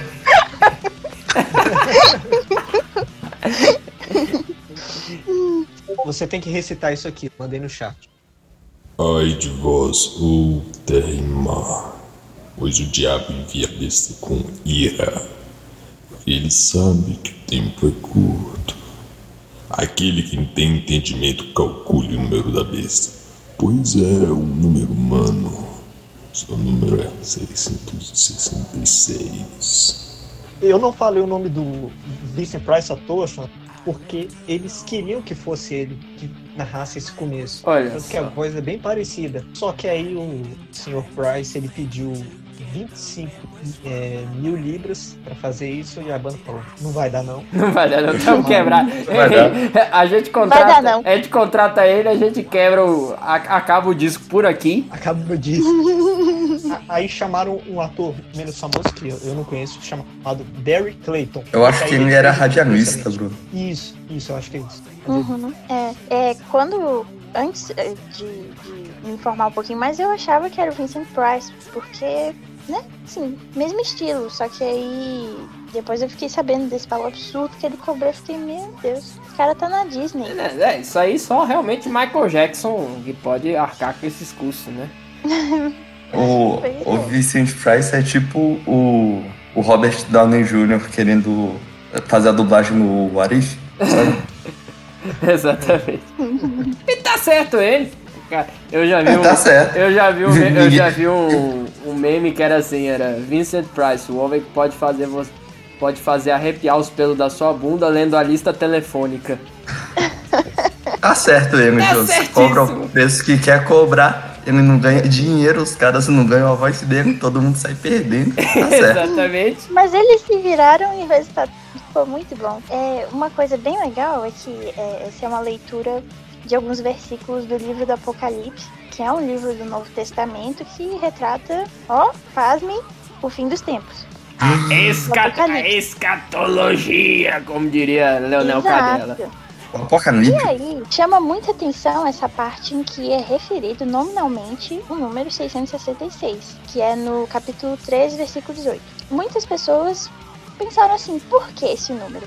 E aí, alguns historiadores têm certas hipóteses da origem desse número ser retratado como o número da besta, do mal. Uma que eu acho mais interessante é que é, essa interpretação vem do hebraico, né? No hebraico, tem uma coisa chamada gematria, que é você conceder valores às letras, valores numéricos a cada uma delas, então você pode somá-las e cada palavra, a partir do- da forma que ela é soletrada, que ela é escrita, vai ter um valor numérico correspondente. E esses valores é, podem, por exemplo, palavras diferentes podem ter o mesmo valores, trazendo uma aproximação extrasemântica Ah, para elas entendi. e assim por diante. Você já calculou, aí, você já quando- calculou o valor do seu nome, Cheva? Mas o meu nome é um número já. Ah, é? ah, é verdade, né? É. Ah, é mesmo. Aí You are number seven. É real. e aí, e aí é, 666 é o valor gemátrico, essa arte de somar e, e alinhar números e letras da gematria. Ela, é, 666 é o valor gemátrico do nome completo do imperador Nero. Ih, Que é um imperador que na época do cristianismo ele era muito mal visto pelos valores do cristianismo primitivo, porque ele era um sinal de degeneração de Roma e da civilização como um todo. Além do que perseguia os, cri- discípulos. perseguia os cristãos. Sim, além de, de perseguir os cristãos, ele era o oposto do, do ideal que o cristianismo queria trazer e exaltar. Então, como esse livro foi escrito pelo apóstolo João, que era um apóstolo mais jovem, ele era mais místico também, dizem que essa foi uma forma mais velada dele colocar um- um uma crítica a Nero. Aí algumas pessoas interpretam dessa forma. Outras interpretam que, que tem outros valores possíveis para esse número segundo a gematria também. Enfim, é, acho bem interessante, né? Que, que uma coisa que tomou um rumo tão metafísico, talvez, isso é só uma hipótese, né? Nada confirmado. Ninguém que tava lá escrevendo tá vivo até hoje pra gente perguntar. Até onde a gente tenha- sabe. tenha- é, há controvérsias. então, é, talvez possa ter ali suas raízes numa coisa bem mais de, de contexto político, enfim. Muito interessante, de verdade. Não sabia disso, Olha não. só. Verdade. Outra hipótese possível é que o número 6, é, no judaísmo e em parte do cristianismo, também é associado ao imperfeito, ao incompleto. Por quê? Porque 5 é o número do homem. É, isso é uma questão mais física, né? A gente tem cinco dedos, assim, a maioria das pessoas. É, enfim, Tem gente que tem, tem gente que tem seis. Eu, eu estudo com a garota que tem seis. Uma vez. Eu, eu tinha um colega, eu tinha um colega no fundamental que tinha seis dedos. Inclusive a família dele, ai, família dele virou, como é que é? Tema de reportagem da Copa. Caraca. Velho, eu, eu também conheço Eu também tinha um amigo que, que, que tem- que tinha seis dedos. Acho que eu Olha, olha, olha, vejam, reparem bem. Nós temos aqui, nós temos aqui três, três exemplos de três pessoas com seis dedos. Essas pessoas vão ficar bem ofendidas com o que eu vou dizer em seguida. Ah não, você vai, você vai quebrar o, você vai quebrar aqui o. Vou, vou, vou ofender todo mundo. Desculpa, gente. Não sou eu que tô dizendo, tá? É a Bíblia.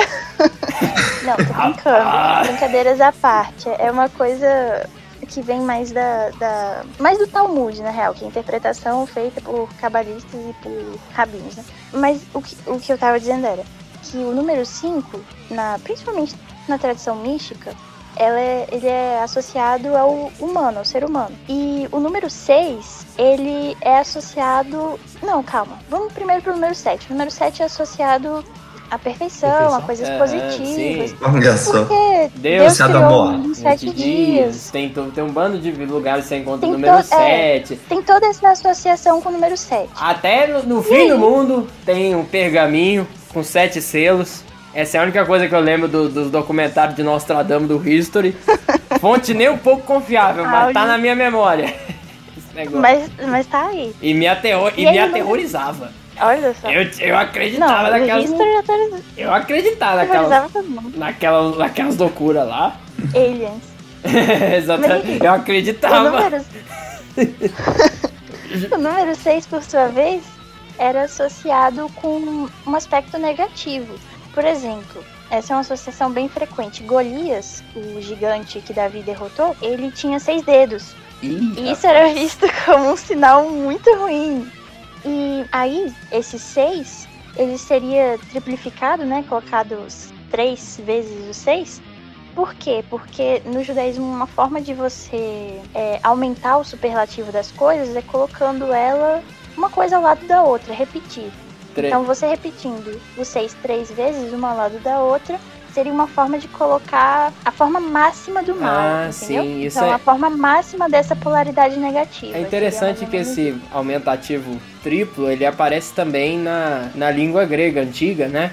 Que você tem, por exemplo, Sim, você tem, por exemplo, Hermes Trismegisto, né? O que, que é o Trismegisto? exatamente. Me megisto é o superlativo de mega. Mega, aqui no português, todo mundo sabe, é um negócio grande. Então, é o grandíssimo, e aí você tem o 3, que assim como em, em- em português é 3, né? Então é o 3 vezes grande, é o 3 vezes grandíssimo. Uhum, três vezes mágicos. E, e a mesma coisa é trifecta também, né? Mas enfim, interpretações pro 666. É, explica o trifecta. Trifecta é é uma coisa com três partes, e aí é um símbolo mágico muito frequente. Inclusive nos símbolos do Led Zeppelin, alguns são Hum. trifecta. É o. É o Triforce lá do Zelda, né? Uhum. É mesmo? Olha aí. Então, vamos lá, o que, que mais a gente pode comentar sobre. Agora sobre a Iron Maiden. É, agora realmente Não. sobre É. a música. Não, mas muito legal, muito legal. E É. saber que o nome da Chava é perfeitinha, né? Em hebraico. Hebraico. Eu fiquei, me, eu fiquei me segurando quando a Java falou no hebraico, aí eu. Segura, segura, Pedro, segura. segura. Oh. A vontade de começar a balangar os braços aqui. Se o Tardelli quiser colocar ao fundo, velho. É, exatamente. Olha O programa tá todo Nando Moura hoje. É. o, o dia que a Chava mais me deu orgulho foi quando o Newton perguntou se ela sabia falar hebraico. Só uma palavra, professor. Voltando para Iron Maiden, gente, vamos lá. Então, essa música, ela tem uma, uma história curiosa que o Steve Harris, ele diz que ele teve um pesadelo sobre as coisas que ele relata nessa música e depois de ter assistido um filme de terror é, à noite, sozinho. Na noite anterior, nunca, sozinho. E Então, cara, é daque, e, É e era da, e provavelmente era daqueles que o é, provavelmente era daqueles que o que, que fica aquele suspense tipo, ah, o bicho vai te pegar, o demônio vai te pegar, né? Pois é. Aí vai nada, rapaz. Foi dormir sem pelo menos um crucifixo. Aí não teve outra, né? Então, Bruno, o, o sonho foi a mistura desse filme poema escocês que a gente tinha lido também.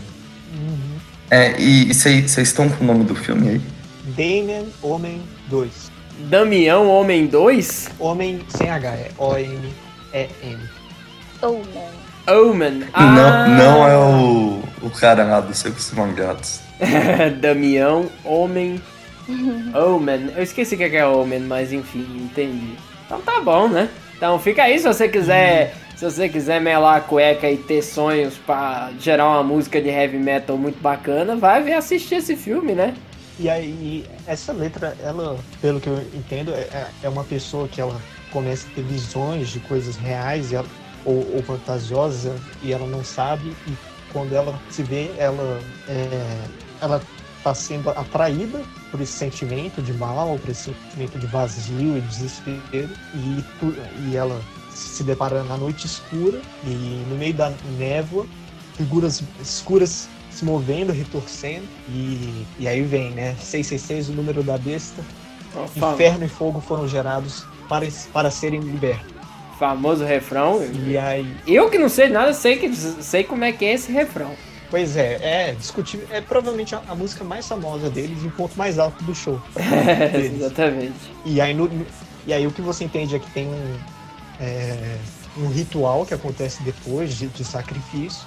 E no final tem, é, tem o seguinte: eu vou voltar, vou retornar e vou possuir o seu corpo e te fazer queimar. Eu tenho o fogo, eu tenho a força, Eita, com, tenho o poder para fazer o mal seguir seu curso. É uma música que é incrível, assim, né, do, do ponto de vista da atmosfera que eles criam e, e musicalmente ela é, é sensacional. O, o refrão, né, o, falou, e os solos são excelentes, especialmente o segundo solo que é, é, é do Adrian Smith, e é um solo assim bem como, como eu descrevo. Ele é, é, tipo assim, ele é um pouco mais minimalista, só que ele tem mais impacto, assim, tem mais bends, mais vibrato. É excelente.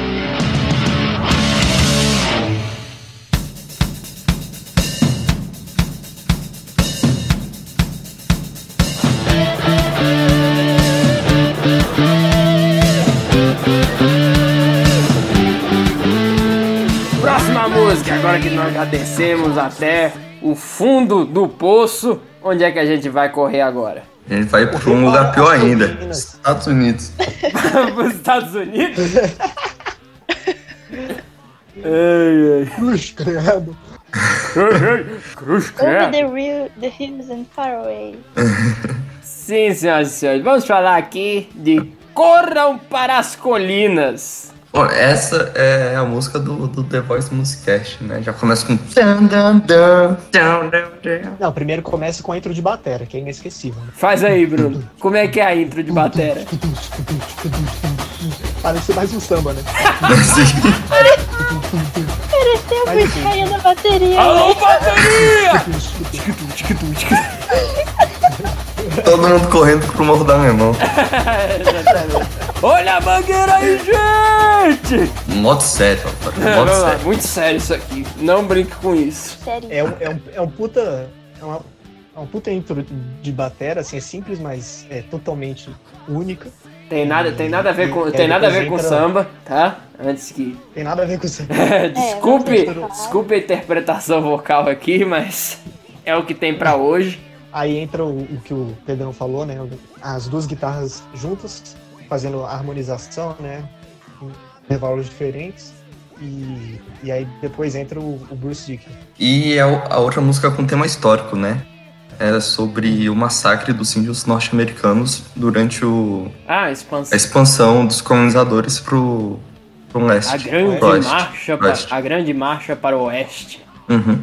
E, e tem trecho na letra que é o ponto de vista dos índios, tem trecho da letra que é o ponto de vista dos colonizadores. Tem até um direito a índio bom é índio morto. Que isso? Olha aí. Sim. É. E aí tem a, né, o, o, o refrão que é super é, também é, super marcante. É o- A é o letra melhor refrão do álbum. Pode ser. E a letra descrevendo realmente, você consegue imaginar assim, de invasão, de, de guerra e crianças e, e, e mulher- e mulheres desesperadas, né? A, selva, a selvageria do a selvageria do homem civilizado.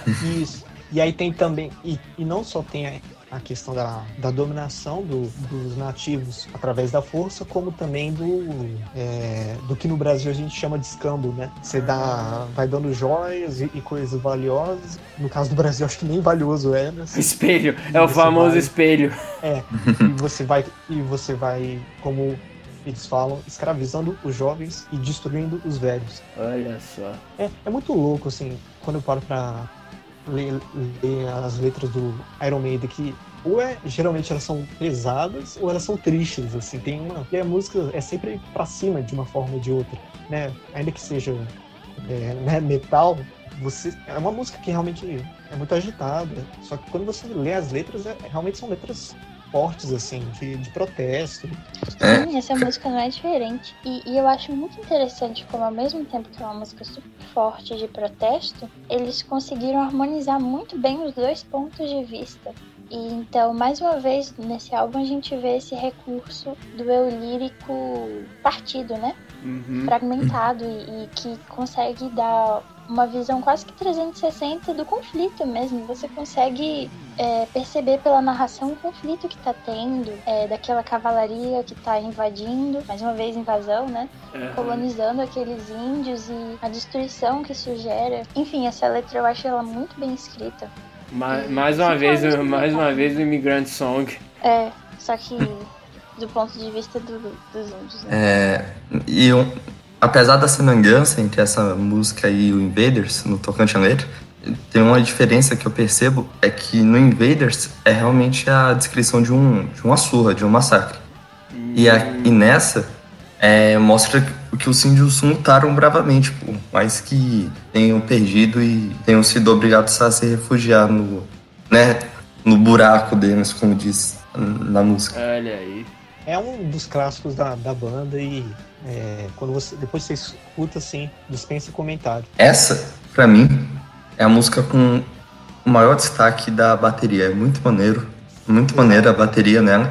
Além da introdução que o Bruno comentou, tem o, gal o galopar dos cavalos.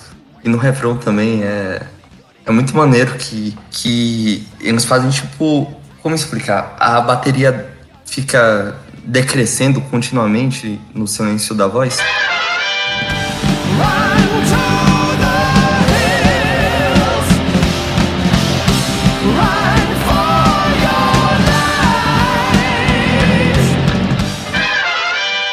E tem isso que você falou, né? Que é uma característica clássica não só do Iron Maiden, que foi, acho precursor, mas do metal, que é essa batida da cavalgada, né? É tá, taca, tá, taca, tá, taca, tá, tá. Ou, ou Uhum. a cavalgada inversa, né? Taca, tá, taca, tá, taca, tá, taca, tá. Né? Que é uma característica, Hum, assim, muito clara do Iron Maiden. ó, que interessante. Inclusive, por causa disso da cavalgada, é comum no heavy metal que os baixistas toquem com três dedos ao invés de dois. É justamente para acompanhar a bateria. Hum, interessante. Inclusive, vamos falar que Steve Harrison, pra mim, o melhor baixista do. Não o melhor, mas o meu preferido do, do metal. O cara é um monstro. Sim, sim. E tem aquela história, né, de que ele queria ser baterista, só que não tinha dinheiro e espaço para uma bateria. Aí eu fui pro instrumento mais próximo da percussão. Olha só. Olha aí. Não, e, e a presença dele, tanto no- nos discos quanto ao vivo, assim, você pode meter dois, três guitarristas assim, descendo o pau e você ainda assim escuta o baixo. Não só porque né, eles valorizam o baixo na mixagem, mas porque as, as linhas do Steve Harris são bem elaboradas, assim, são bem independentes. Que né, não fica de forma alguma refém a guitarra e você escuta tudo assim, e, e uma massa sonora.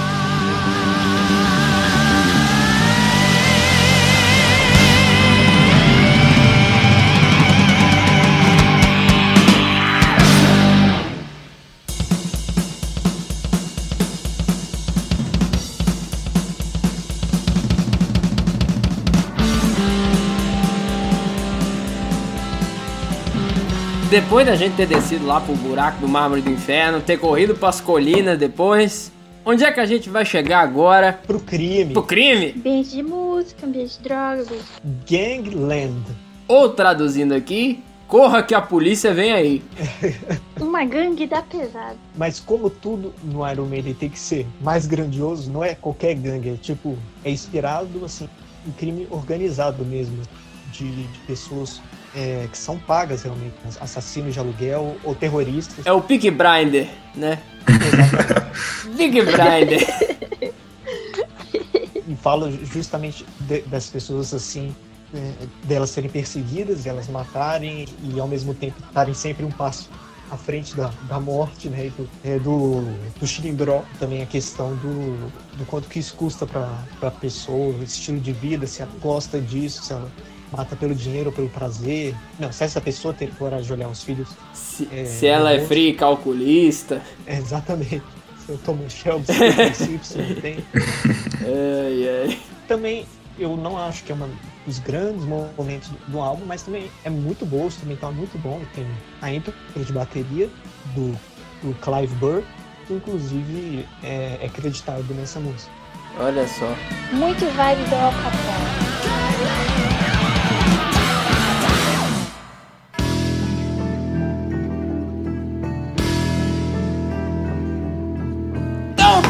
Nós já viajamos aqui, morou, cara? Pelos mares interastrais, morou?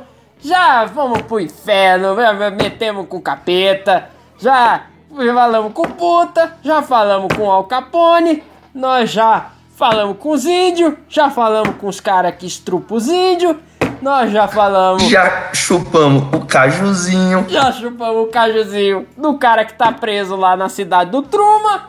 E agora? O que que sobra pra gente Sobra falar? morrer, né? Exatamente. Não, o, o que você falou agora, você meteu a braba agora, entendeu? É, foi, foi proposital. O, o, o final, o grande finale do álbum é uma música sobre um prisioneiro no corredor da morte que vai ser enforcado e ele começa a filosofar sobre as escolhas de vida dele, o que vai acontecer depois, é, se existe Deus, por que, que ele me deixou, é, por que, que ele me abandonou para ficar nessa situação. E, E- pra mim, essa é a melhor música do Iron Maiden, com certeza. É mesmo. Estamos Caramba. falando, pra quem, pra quem ainda não caiu a ficha, estamos falando de Hallowed Be Thy Name, ou na nossa nas nossas traduções aqui, A Espera de um Milagre. Ó, Chance, Ai, ai. você deu a deixa, eu já vou trazer a informação que eu tava guardando pra mais tarde. O mais cedo, né, quando a gente tava falando do, do Children of the Damned. E o comentário sobre o Stephen King, mais cedo também, quando a gente tava falando da capa. Mais cedo, quando a gente tava falando da capa, comentaram sobre a possibilidade do Neil Gaiman ter se inspirado de alguma forma. Vou falar pra vocês que eu vi que o Stephen King disse que essa música foi a inspiração inicial para ele escrever A Procura de um Olha Milagre, A Espera de um Milagre. Olha Então- só. Olha.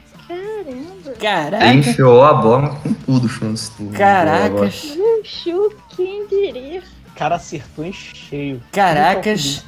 Tô perplexo aqui. É, pois é. Olha E só não é, quem não é à toa que é- essa música é considerada por, né, foi considerada por algumas revistas, críticos, como uma das maiores músicas de metal já escritas. Tipo assim, top 5. Olha aí. É interessante que ela, justamente nesse clima, o próprio título da música faz. ah, é um trecho em inglês do Pai Nosso, né? Santificado seja o vosso nome. Uhum. Exatamente. São sete minutos e é assim, são sete minutos que você não vê passar. Ou pelo menos assim, quando você vê já acabou e você tá inundado, assim, do. Que é é uma música muito, muito densa, sei lá. Hum, É, eu, eu já toquei essa música é, uma vez e além dela ser difícil, ela tem muitas variações e muitas partes que são iguais, só que aí eles vão fazendo algumas variações e aí você meio que se confunde muito fácil. Mas enfim. No começo da música tem o badanar, o badanar do sino, né? Que é justamente para anunciar o enforcamento do- dos prisioneiros. Ah, nesse caso é, é morte na forca? Não é. Uhum. É, ele vai ser enforcado. Eu acho que vale a gente recitar algumas passagens dessa letra, porque eu acho muito boa. Vocês Uhum. falaram, vocês falaram dos sinos aí, eu só lembrei, acho que é Ernest Hemingway, né? Não pergunte por É, quem os por sinos quem do- os sinos, nos é. dobram. Exato. Porque eles Inclusive, tem uma dobram. música do, do, do, Metallica. Do Metallica e do Raul Seixas também. Olha só. Porque eles dobram por ti. Uma passa duas passagens que são mais adiante na música, só que eu acho que são muito bem escritas. Que é, é o seguinte: conforme os guardas me conduzem até o pátio, alguém clama de uma cela. Deus esteja com você. Se existe um Deus, por que ele me abandonou? Enquanto caminho, a minha vida passa diante de mim. E embora o fim esteja próximo, eu não me arrependo. É, Segure a minha alma, ela está disposta a voar para longe. Lembre as minhas palavras, acredite que a minha alma vive. Não se preocupe agora que parti, fui além à procura da verdade. Quando você souber que o seu tempo está acabando, talvez então você comece a entender que a vida aqui embaixo é apenas uma estra- estranha ilusão. Cara, Nossa, Nossa, velho. É, caralho, é de, é de, de arrepiar mesmo. É muito interessante É muito. essa questão do abandono de Deus, né? Porque isso é uma coisa que, assim, quando você falou dessa questão, me veio, veio na hora aquela clássica cena de, do Cristo na cruz. Ele olha para os céus e pergunta: Pai, por que me abandonaste? Né? Que assim. Exato. É, é muito marcante porque você vê como é que a, a morte, ela tá até, quer dizer, até Jesus Cristo, né? Que andava, andava sobre as águas, né? Era um homem, era um homem de fé. Fo- é, dian- é, diante da morte fala um- uma, uma coisa dessas, né? Quer dizer, que tormento, né? é E não muito, isso. é muito forte, né? E é muito louco que você não sabe que essa, o eu lírico fez, né, para estar preso. É, pode ter sido exatamente. injustiçado, pode não ter sido injustiçado, pode ser uma pessoa honesta ou não. Mas Não sabe você, mas você engata no que ela tá dizendo. assim. Você consegue, além né, dos recursos musicais, para você conseguir, é, assim, imaginar a cena mesmo, como o, o sino que o Pedro falou, é, o Pedrão, né? Vamos ser específico. A, a, a letra, assim, ela. Você consegue imaginar muito bem assim, o que tá passando na cabeça dessa pessoa. Sim, isso falando de segundos, né? Até ela chegar no cadafalso. Uhum. Sim. Uma questão que o Pedro levantou, que o Schwanz levantou, é essa imagem de Cristo crucificado, né? Eu acho que a gente pode levar ainda para mais próximo da realidade retratada na música, no sentido de que a crucificação era uma pena, é, era uma pena para crimes, inclusive Jesus morreu ao lado de um ladrão, Midas. Então, daí você pega essa, essa questão também da martirização, né?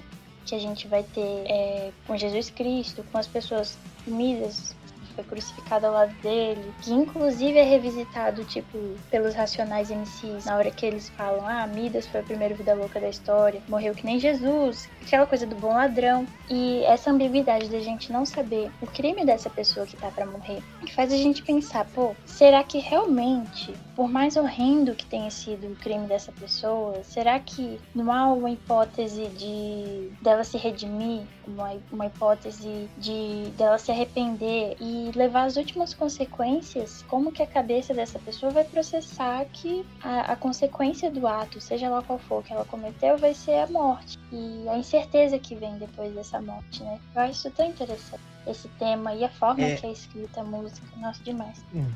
É, não é, é Dimas? É Dimas, foi mal, falei errado. É, é que tinha do- dois ladrões, né? O que se arrependeu e o que Gestas, não. tem o, o Gestas, o Gestas e o Dimas, né? O Dimas é o bom ladrão. É isso, Midas é o cara lá da mitologia grega, mano. que tudo que toca vira ouro. É, exato, é o Dimas. E aí você falou dessa, você falou dessa questão, né, de como que a pessoa está se sentindo.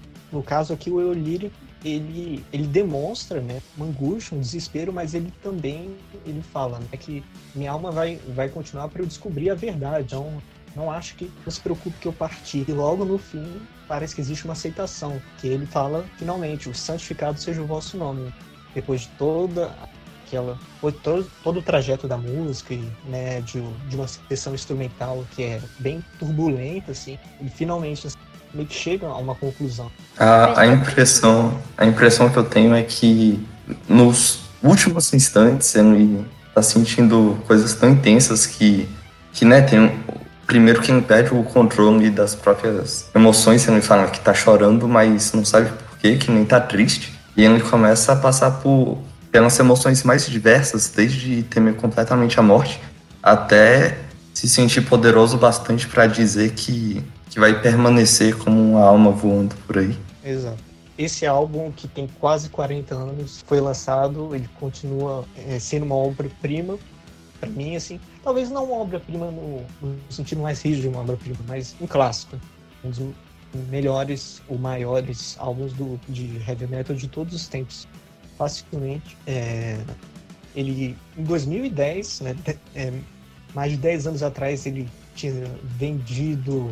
É, deixa eu só ver aqui. Vendido cerca de 14 milhões de cópias. Isso em 2010. É um, é um álbum sensacional, de uma banda sensacional.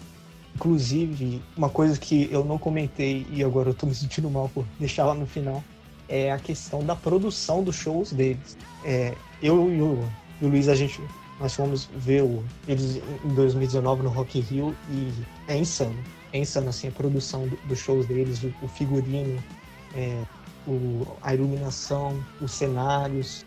É, tipo assim, você não precisa nem ser fã para você se envolver na atmosfera. É, é absurdo, sabe? E um parênteses aqui é que no episódio do Halloween, episódio 11, se eu não me engano, teve uma história que eu contei sobre esse álbum, sobre a gravação desse álbum que é meio macabra.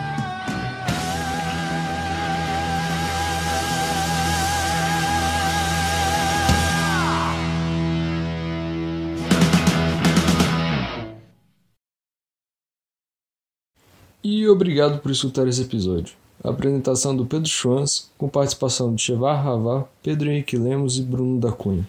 Edição Gabriel Tardelli. Intro Gabriel Tardelli e Pedro Schwanz. Eu sou. É... Pode ir. Bruno. Pode ir, pode ir. Não, vai lá. Eu sou. nome- Pere... Vai, vai, eu não vou. Vai lá, vai lá, vai lá. Começou.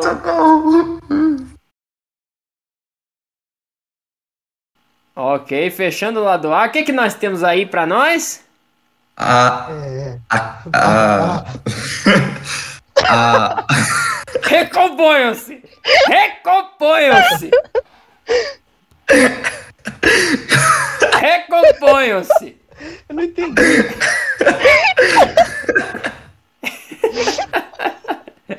Ah, pronto, temos nossa cena pós-créditos.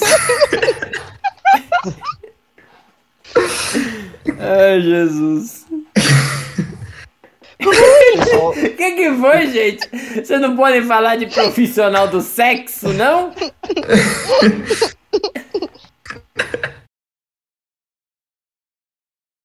Ih, rapaz. Ah, não. eu- Caramba, eu confundi tudo. Quando eu falei lá no, lá no 22 Acácia Avenue, é, era, era esse trecho. Tardelli se Não, puder Não, você falou, Calma, não, calma. você falou agora no agora que você misturou, cara. Não, no você Prisma, fa- né? você falou no prisioneiro. A música da prostituta, eu tenho uma força, eu vou te queimar. Ai, ai.